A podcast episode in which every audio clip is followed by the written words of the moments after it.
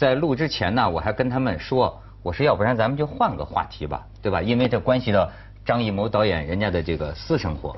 但是呢，这个付小田一定要说。我说我一定要听啊！我真的我是强调的，我很想听。不是对这个我想听窦老师来说。他非想听我说。对，因为我觉得我一定能学到很多。怎么说？我非常惊讶听的那个新闻。嗯。我的惊讶是，怎么这么久才知道呢？这好多年前的事情啊。对不对啊？这个，这个中国的传媒真是太落后了。就是说，这事情已经十几年了，是不是啊？嗯。哎，怎么怎么怎么没人知道？这，你你你们没这个感受吗？我觉得非常的惊讶，就是说。哦，听起来好像你背后有些什么意思？没没什么意思。我的意思就是说，就是说，怎么怎么这么多年都没人知道？就是说，中国的传媒在这方面是是是是大家不关心呢？还是说传媒在这方面不发达呢？还是说，就是为什么现在来谈论这个事情？好，好，愿意听窦老师聊聊是吗？是。窦老师就跟你们聊聊。本来我说不说这个事儿，我要说呀，就是说，因为我们不是狗仔队，对吗？而且呢，这个狗仔队呢，其实也不值一提，不用说狗仔队。我要说的是啊。这个我看像我们这种啊，这么就是情操这么高尚的这个新闻工作者是吧？我们看任何新闻呢，看到的不是狗仔队那一面，但是我会看到啊，事关公共安全的那一面，事关公共利益的那一面。对，就是说，你注意到没有啊？我认真的 研读了这个报道啊，既然小田这么爱听啊，但是呢，我说的你可能并没觉得没有什么意思。我发现。你知道这个狗仔队，他拍了照片，然后他原原本本的，这狗仔队很猖獗的，我认为他原原本本的把他的这个采访的实录怎么拍到的，怎么跟踪的，怎么等人的，他都会写出来的。所以这么写出来给我一看呢，我想啊，为什么中国人呢，在中国会觉得没有安全感？有原因有很多，但至少啊有一个原因，你可以从这个里边找。你知道，比如说他拍到疑似张艺谋的太太和孩子在机场，你注意他后面写没有？他拍了照片之后，然后他又问机场的工作人员，然后机场的工作人员告诉他，哎，这个是什么？谁谁谁谁谁？哎，坐这个飞机，然后他们的航班呢是去伦敦，对吗？然后呢，他找到了疑似张艺谋的那个所谓公寓。啊，好，多少钱都能打听出来的这个别墅或住宅的时候，你注意到没有？他大堂堂正正的写啊，就是我问了这个公寓的工作人员，这个公寓的工作人员告诉我，哎，他们就知道啊，经常是这个女的和这个小孩在这儿这儿住，这个张艺谋呢呃不常来，或者是什么什么，哎，我觉得。我觉得要这样照我对西方的法律的这个常识啊，就这个这算证据了呀？那业主已经可以给这个物业公司或者保安公司发律师信了，对吗？那物业公司、保安公司你不承认，他又可以跟跟这个娱乐媒体发律师信了。就你跟谁打听的？因为我还听过，当然还有的娱乐记者是给钱保安。那么你这个就这哎，我看到的倒是你知道吗？我注意到这个问题，就是说。我我我我我没注意那个人的身份，就是那个追这个凯燕的这个拍照，这这个人的身份是狗仔队，什么什么地方什么报纸的？北京这不就是有这么一帮狗仔队吗？不，这个狗仔队他拍了之后，他拍了之后他卖给网站、媒体、杂志。哦，嗯，他还不属于某家，比方他不是人民日报的，哎，对，他不是某一家报纸的，嗯是这样，嗯嗯嗯。嗯。哎，窦老师这个聊的有意思。我觉得我的心态啊，我的角度可能更多的啊还是那种怎么样讲，市民心态吧，读者心态。啊，或者是这种观众心态。嗯。那么看了这个之后，像徐老师想的就是，哎，怎么现在才知道啊？然后窦老师想的就是这个什么名人的安全啊，这个隐私的保护。不光是名人的安全。嗯。我觉得啊，你就我我我误解了我的意思。为什么我说这个公共安全？嗯。你知道伦敦那个梅铎的那个呃那个报纸叫是梅铎吧？就是《世界新闻报》，一百多年历史的，那是什么报来着？就是那个《世界新闻报》。倒闭了吗？为什么倒闭？因为记者的这个采访手段窃听嘛。你知道？但是那个是真正的违法的，那个太猖獗。你那个我跟了两个月他的新闻。你只知其一，不知其二。这个世界新闻报的这种手段，在早期只是用在明星和名人身上，但是那个时候英国公众啊无所谓，就跟我们一样，拍你明星你还活该，对吧？那有什么所谓？但是你知道吗？当他出了事儿，你没有替他说话的时候啊，有一天他这个手段会发展，因为你比如说，就会有跟名人明星有关的普通人、没名的人。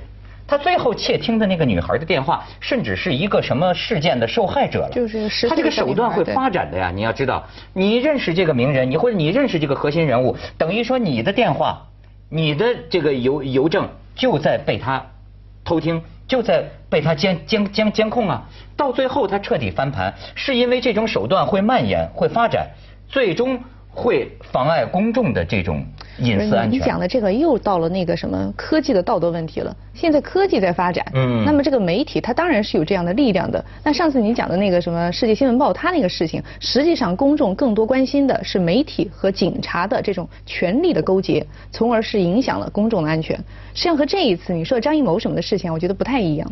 嗯，徐老师怎么说？张艺谋这个事情呢，如果要说我个人观点来说哈。我说根本我们根本没有权利去关心，就是说他跟谁结婚，他有什么小孩，他的私生活。张艺谋只是拍电影的人，他拍的电影我们可以批评，我们曾经批评过，也赞扬过。嗯，张艺谋是作为一个电影导演存在在我的心目当中，所以他其他的，但是像我这样的人可能不多了，因为我什么八卦新闻都不看。这样的人比较多。对不对？我我绝对不看。那。更谈不上道德的呃呃批评。那卓别林以前拍戏，每一部戏女主角都结一次婚，照样不妨碍他是世界伟大的艺术家。但是我这个是讲的我个人的看法。嗯。但是我刚才的问题说，我同时我又觉得，像张艺谋这样的人，他的私生活一般的人会感兴趣，又是人之常情。我曾经，我曾经有过闪过一个念头，以前这个不知道看什么新闻的时候，我就因为人家有报道张艺谋跟巩俐以前怎么怎么怎么怎么，我后来就想到，哎，倒没听说张艺谋后来有什么，因为我们都是陈凯歌太太有名，谁谁谁什么都没，倒没听说哈。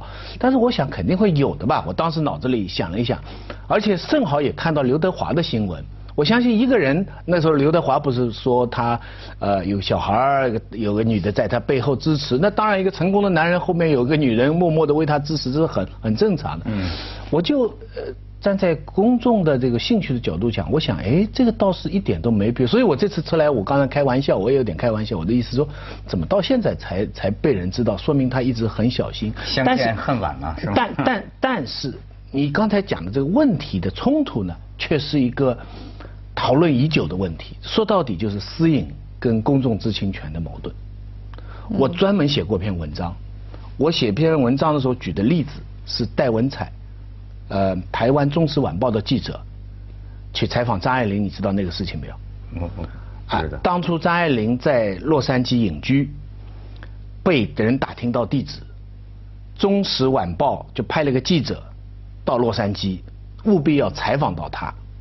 但是张爱玲是不见人的，很怪的脾气，嗯，所以他不敢去直接找他，在他住的公寓旁边租一个房间，然后天天等在那里，希望他出去在走廊上撞到他，然后几天等下来，张爱玲进出，哎门一响又找不到，这一下找不到，没办法，等的时间太久了，戴文才写了封信。这记者很有名的这件事情，塞在张爱玲那个房间的门，就是说我们是《中时晚报》，我们呃崇拜你的作品，我们想约明天中午什么时间我来见你一次，如果你不方便，你也通知我们怎么怎么见。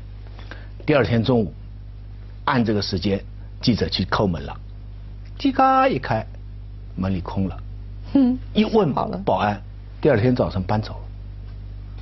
最后他依据这几天张爱玲的垃圾箱。写了两版的报道，这都很出名的事情。用什么牙膏，用什么牙线，吃什么冰冻食品，啊，吃什么药，有什么流血。我专门以这个事情讨论过公众知情权跟私隐权的 dilemma，就是两难处境。哎，但是我从中也看出啊，这个任何事情啊都有品位的区分。同样都是狗仔队啊，也有这个品级的高低。嗯，我窦老师这个话呀，刚才只是说了第一步，还有第二步。广告之后我再跟你说，锵锵三人行，广告之后见。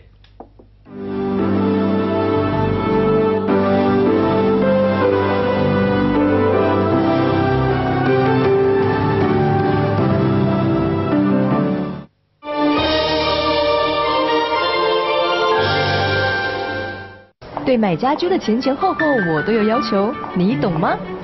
他们懂。一百三十三位红星美凯龙家居服务专家，让您全程舒心无忧。懂家居更懂我。红星美凯龙引领家居二十七年。我家自从换了格力空气能热水器，省电、安全、舒适，同时洗澡、洗碗、洗菜，热水都不断。格力空气能热水器，你用了也会说好。窖藏陈酿，经典酱香，喜酒窖藏一九八八。现在刷民生信用卡，超值有宝岛，高额团费直降，十万持卡人尊享，礼多优惠多，美好人生畅游宝岛。持卡来报名哦，民生信用卡。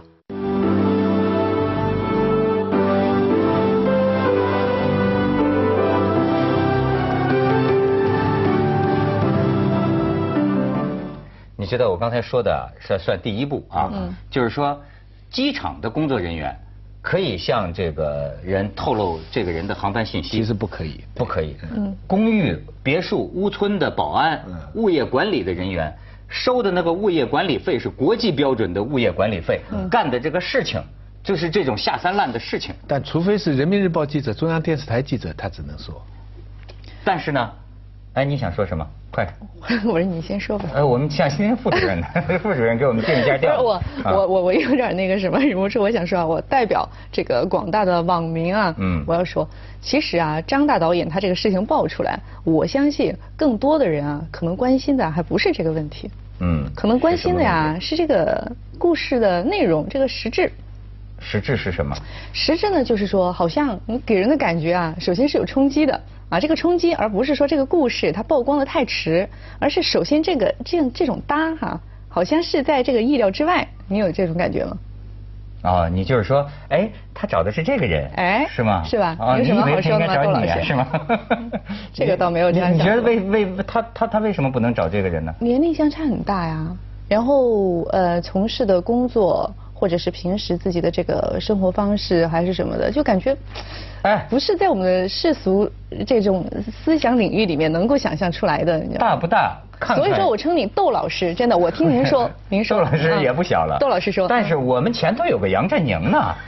在杨振宁老先生面前，谁敢说大？哎，所以啊，这算什么呢？所以有一个话说哈。而且这一帮土鳖，这这这这算什么呢？对不大不大？大没关系。看看大不大？看看杨振宁多不多？想想卓别林是吧？对，对啊，就是不是这事儿？我觉得，嗨，这真是小市民了。那那这这这个不是？窦老师，窦老师别着急。不是他要是强奸，这个我也会义愤。窦窦老师，还是强奸。第二个啊，就是这个年龄是一个问题，对吧？对。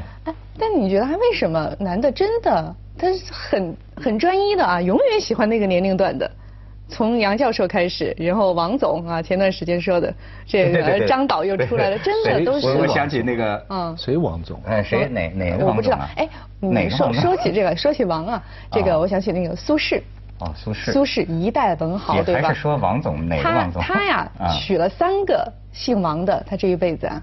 哦。他的两个妻子和最后的一个侍妾。都姓王，而且呢都是先他而去，而且在跟他结婚的时候，年龄段也都差不多十几二十，真的就男人一辈子不会变的。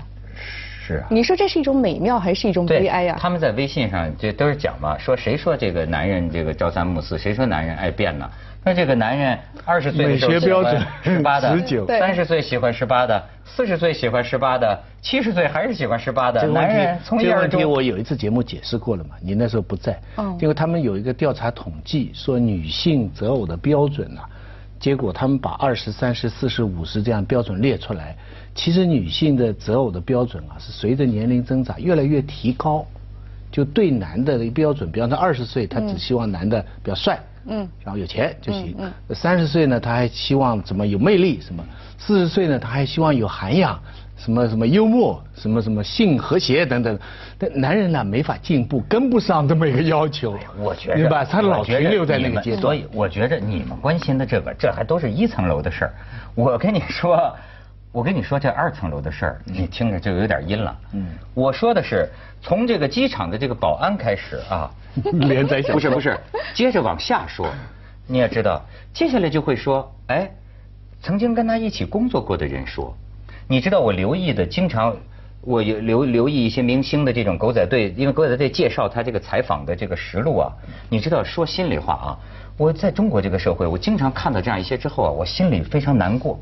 我不是跟你开搞笑，我心里真的非常难过。嗯。为什么？你知道吗？就是经常说，哎，这个呃明星的这个朋友，或者说这个跟认识这个明星家里人的那个人说。或者说，这个明星他工作室里的人说，他公司里的人说，哎，我每次看到这个，我觉得很难过。你知道那意味着什么？就意味着比比方说，如果说是凤凰卫视有一个人什么事儿被人挑出去了，那么就是跟我们朝夕相处的这个录影棚里的一个人，我们认识啊，我们就算甚至有的就是朋友，你知道吗？我知道这个事儿太多了，就是。有的就是朋友，你很难理解北京人。就 当然这不仅北京人，全国都有啊。你很难理解，咱们是朋友啊，或者说咱们有些什么？你以为是朋友啊？或对，即便不是朋友，我们是同事，好吗？我们是同事，或者即便同事是敌人嘛？你早就应该。即便我们有些什么矛盾，对吧？我可能也会诋毁你。但是我可能是不应该不应该公仇私报对，对，我觉得呀，跑去跟报纸挑人家这个隐私，你知道都是身边的人，狗仔队哪知道啊？嗯，他是问到了你认识那个人认识你的人呐。嗯，你知道，甚至要不说在中国，我为什么觉得很多人想离开这个社会啊？这个很险恶，因为我这个职业啊，我了解很多事情的内幕，不能说的。嗯，你知道吗？很多你在报纸上看见的这种，好像好像慷慨激昂、多么正义的惩办他，他出事了，他怎么怎么这种事儿，我告诉你，背后就是他得罪人了，得罪人了，然后呢，用的这个手段呢，当然也许他也特别坏，要不怎么会把人得罪成这样？但是这个手段就这种男女关系。哈，爆个料，给你下套，甚至有的像那个就是仙人跳啊，不不不，给你设局，捉奸在床。等等等等等，你你讲的我理解，你讲的是这个有时候自己的同行朋友圈子里会讲的严重一点就出卖吧，啊，就是背叛吧。对。但但是这里边好像有个前提，就是张艺谋这个家庭的事情好像是真的是一个秘密，就是不能见人。我不觉得这事情有什么不能见人，为什么？这这这跟比方说有的高官他有贪腐养了什么人，这个完全不是那么回事。你这个问题，你这个问题提的，他这个是说到底，对，大家知道了，so what，对不对？对你这个问题很好，小田比较知道。说什么？说说。我觉得那就是压力嘛，就跟当初刘德华一样的嘛，他就不愿意说。但那实际上关于张导的很多故事，以前在北京也都听到很多的，对吧？是但是实际上圈内人还是都比较保护的。像我觉得刚才窦老师讲这些啊，他这个太焦虑，我觉得是太焦虑。首先一个，这个你要是只是给他那个局限在中国呀，我觉得不是这样子的。其实普世界啊，普普天都是这个样子。那这个只是他的说法，他的说法不一样啊，他们。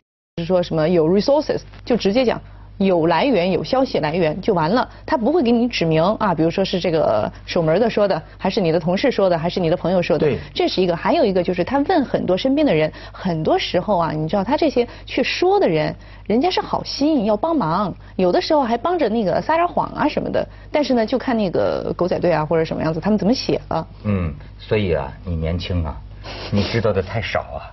你知道的太少了，我现在觉得啊，人心呐，真是好险恶，你知道吗？我不是说张艺谋啊，张艺谋这件事情我不知道，咱这是谈跑题儿了啊。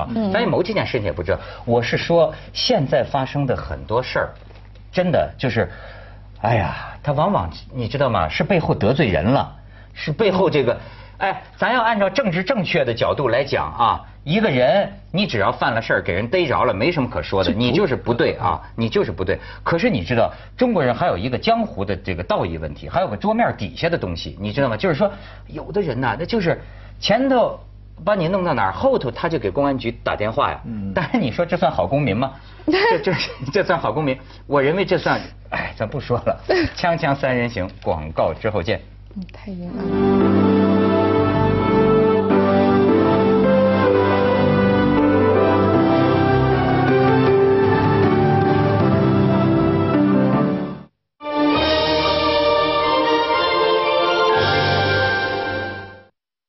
九韵古法，配桃花春曲，采无极之水，汇原酒精华，年份原浆，古井贡酒。